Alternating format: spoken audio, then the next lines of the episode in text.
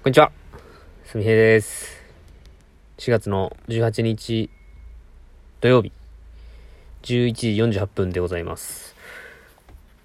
今日はですね、午前中、あ、今日はちなみにあの、会社、えーお休みでですね、土日と2連休なんですが、えー打ち合わせが1件9時半から入ってまして、えーその打ち合わせのため出勤をしました。そこの打ち合わせはリフォームで、うーんと、外装、えーサイディングの、まあ、塗装と、まあ、コーキングですね。あと内装は、えーと、鍵の交換とか、洗面化粧台の取り替えの工事とか、まあそういったものの、えー打ち合わせをしてきました。メーカーがお休みなんで、とりあえずメーカーにメールして、こ,、まあ、この見積もりを、えちょっとくださいっていうことを送って、え今日の仕事は終わりました。今は、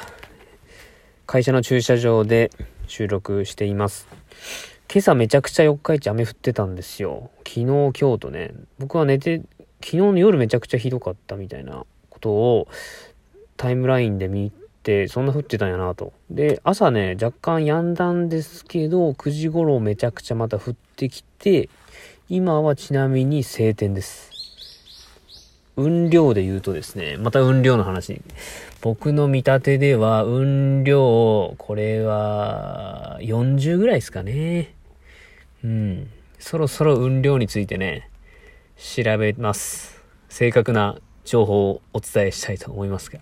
まあ、あの、すごいね、天気いいですよ。雨降った後のこの感じがまたまた気持ちいいね。いい風が吹いてますよ。心地よい風が。ほんとこういう日はね、ほんと外出したいですよね。行きたくても空いてないからね、お店がね。行きたいお店が。うん。うん、まあ、この前、ラジオトークでお話ししたダブルファンタジーがですね、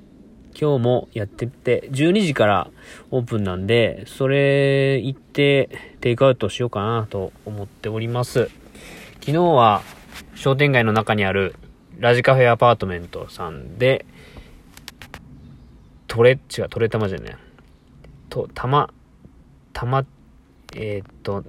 ペペタマ、違うな。えーっとね、トロ、トロタマ。トロタマ、テリタマ、テリタマご飯っていうのをね、テイクアウトしました。うん。そこのお店もね、僕が四日市に来た時からずっとあの、行かせ、行かせてもらってて、えーま社長のね、高校の後輩で、えー僕があの、大学時代から、まあコーヒーとか喫茶店とかカフェが好きです、みたいな話を、まあ、あの、採用のやり取りの時にしていたんですけど、まあそういうことを知って、えー社長がですね、あのーまず墨田くん行くんやったらここのお店行ってみたら、みたいなことで紹介されたのがきっかけですね。はじめは、須藤ビルっていう四日市の本通りの、今はもう JA の本館、三重の本館が今建設中なんですけども、8階か9階建てぐらいの古いビルがあって、そこの2階に店舗があったんですけども、えー何年前かな ?4、5年前に、四日市の商店街の中に移転して、で、えダイニングカフェ、ダイニングバー、まあ、ダイニングカフェ、うん、コーヒーメニューもあったり、デザートもあったり、ピザ、ワイン、うん、まあ、ハム、生ハム、まあ、ワインに合う料理が多いかな。うん、オムライスとか、なんか、桜ポークのハンバーグとかね。まあ、いろいろ美味しい。あの、料理は本当美味しいですね。でそこのお店で、あの説明長くなりましたけど、そこでテイクアウトして、で、それがめちゃくちゃ美味しかった。うん。まあ、大体鶏肉と照り焼き、鶏、照り焼きってね、照り焼きと卵を合わせたらもう、確実にうまいっしょ。うん。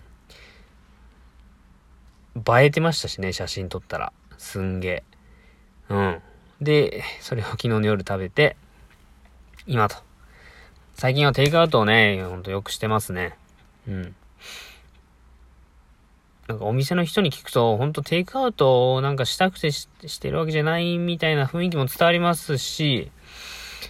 伝わってくるんですけど、うん、僕、なんか美味し、なん、なんか気持ち的になんか難しい、うん。うん。やっぱりちょ、僕のイメージだと飲食店の方ってやっぱこう、お客さんにこう提供して喜んでもらうみたいなのが、やっぱり嬉しいのかなと思うんで、通販よりかはやっぱり対人で接客をして、えー、まあ、やり取りする方がやっぱ、その商売してる人にとっては嬉しいのかなと思うんですよね。うん、まあ僕がお店するんだったらそうですね。うん。はい、そんな感じです。えー、土日。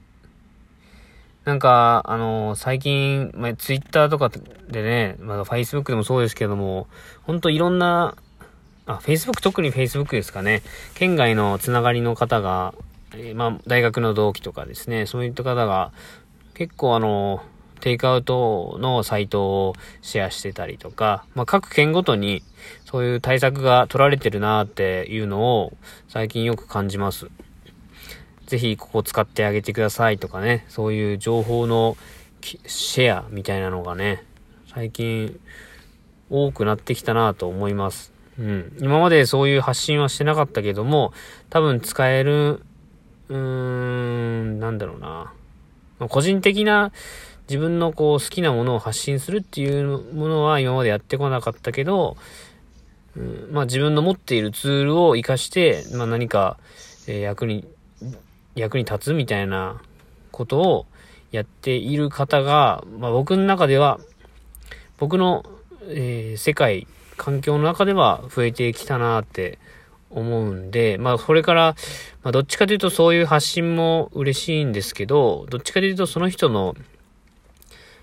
やってる活動みたいなのも、一緒にこれを機に発信してくれたら、なんか嬉しいなって思いますね。直接会わなくても、なんか、あ、この人今こういう仕事してるんやなっていうのが分かると、なんか、繋がりやすいというか、発信しているってことは、結構、まあ、感覚的にも多分近、近い。発信するかしないかで、まず、なんか、フィルターがあるのかなと思うんですよ。その、自分に合うか合わないか。発信する人っていうのは、まあ、何かを伝えたい人やなと思うんで、えー、その、ずっとこう、付き合いがなかったとしても、コメントがしやすい。多分コメントしたら嬉しいんやろうなって、まあ、僕がシェアする側やったらそうなんで、何十何十年もあ、何年も会ってない人でも、久々にそういう投稿をしてコメントをしたら、やっぱ嬉しいし、それからなんかつながりがより深まっていくんかなって思うんですよ。うん。大学の同級生とか特にそうですね。うん。なんか見る線みたいな人が多いんで、なるべく、まあそういう人の人、結構、僕、まあ、自分を下げるわけじゃないんですけども、僕の周りの人ってほんとすごい人多いですよ。なんか見かけだけじゃないというか、こう、自分を大きく見せようと僕は結構するんですけど、僕の周りの人って不言実行みたいな人が多くって、絶対この人の方が面白いよなっていう、まあ、この人の方がっていうかね、うん、なんかそういう人たくさんいるんですけど、なかなかやっぱ発信しないし、まあする必要もないんだと思うんですよね。その人のコミュニティの中で、その発信が求められていないというか、もっと、うん、発信しなくても成り立っている関係性がそこにあるから、別に対外的に大きくこう自分はこんなことやってますみたいなのはやらなくてもいいんだろうなって思うんですよね。ただもっと、なんかその人のことを知りたいなって思った時に、そういう日頃の発信をしていただけるとありがたいなと、なんか最近そういうの思いましたね。うん。長崎で、市役所か県庁だったかな。で、働いてる僕の大学の同期がいるんですけど、まあ、最近、えー、そういうコロナの対策でテイクアウトしてるお店があるみたいなのをシェアしてたんですよ。あとは島根で、僕の大学の同期でかなり優秀やった人が、多分設計事務所に勤めてるんだと思うんですけどね、街のことを発信しているのをたまたま今日見て、あその話をしようかなと思って、今、ラジオトーク収録しています。